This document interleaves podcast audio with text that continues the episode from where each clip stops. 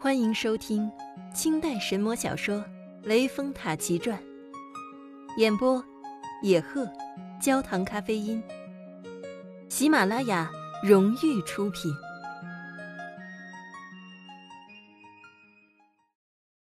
第一回，司臣介白蛇降凡。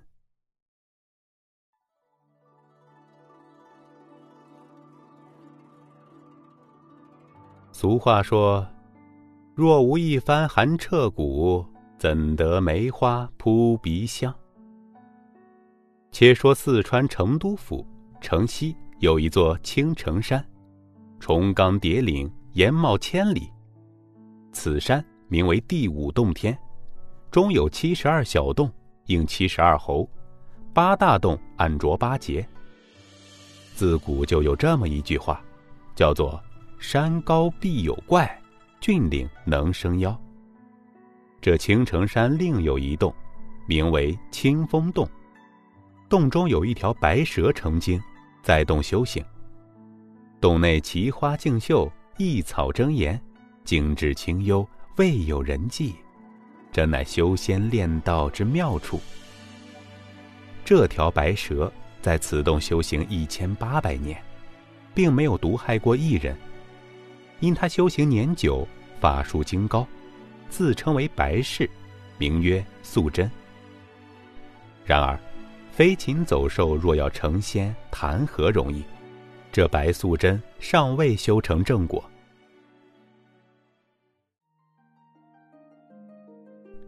这一天，白蛇在洞里游玩，心中暗想：我在此修行多年，至今未得正果。不如去别的名山游玩一番。听人说，上有天堂，下有苏杭。那杭州有西湖美景，虎丘池胜，带我前去观看一番，想是极好。打定了主意，白蛇遂将洞府封闭，架起一朵祥云，升在空中。没过半天光景，遥望杭州便已不远了。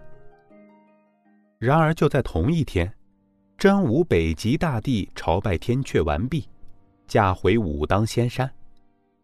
在云中晕开慧眼，忽见一股妖气从西而来。大帝喝道：“何方孽畜，报上名来！”白蛇见是北极大帝，惊得魂飞魄散，忙跪在云头，开声叫道。小畜乃是青城山清风洞白蛇精，修行一千八百年，并不敢毒害生灵一丝半粒，至今不能成正果，便想着要往南海求见观音菩萨，叩问根源。不知圣地驾临，小畜有失回避，死罪，死罪。大帝微笑道：“你这孽畜，若是真心要往南海，须当发个誓。”我才会放你过去。白蛇随即跪下发誓道：“小畜若有谎言，不去南海，他日必遭雷峰塔下压身。”大帝见他发誓，便让随驾的神将记了下来，放弃通过。白蛇见大帝已去，满心欢喜，接着腾云到了杭州，暗落云头。要寻一处幽僻的院落安身。这杭州乃天下最繁华的去处，王侯地宅、名园古刹不计其数。而城东求王府的花园更是名胜，台榭环云，拟于上苑，因年久无人居住，却是座空园。白蛇看见这园子如此华丽，心中大喜。随即闪身进去，不料此园深邃得紧，园子里已有一条青蛇精在醉春楼中做巢。此蛇修行了八百余年，也能做到飞腾变化。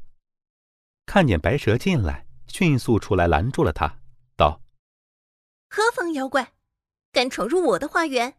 不怕我的宝剑厉害吗？”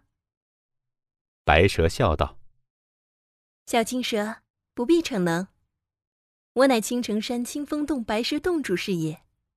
因在洞中修道一千八百年，未能成却正果，故此驾云来游中华，寻访仙道。今暂借此间花园安身。你我都是蛇，何必生气呀？青蛇听罢，喝道：“这地方是我的仙府，谁知道你是什么地方来的野怪？难道敢强占我花园不成？你若有法力，敢和我斗上三个回合吗？”白蛇微笑道：“小青，你听我说，你要与我斗法，我可以念在咱们都是蛇的份上，不伤你的性命。但既然要赌法力，高者为主人，低者为奴婢，怎么样？”青蛇怒道：“你有多大本领，如此口出狂言？”就将身边一口宝剑拿起，朝着白蛇的脸上砍了过来。白蛇不慌不忙，把腰间的双剑拔起，劈面架住。斗了没几个回合，白蛇本事果然高强，不知口中念了些什么，只听得一声喝道：“急！”青蛇手中的宝剑竟然被他收了过去，只剩两手空空。青蛇大惊，慌忙跪下，口称：“姐姐休要动手，小青愿做丫鬟服侍姐姐，饶我一命吧。”白蛇笑道：“我不过略施小法术，服你之心而已。既愿做丫鬟，那就行了，我岂肯害你性命呢？”青蛇大喜，遂向白蛇拜了四拜，口称：“姐姐在上，丫鬟小青叩见。”白蛇扶起青蛇，姐妹二人一起进了花园。自此，二妖便栖宿在此园中。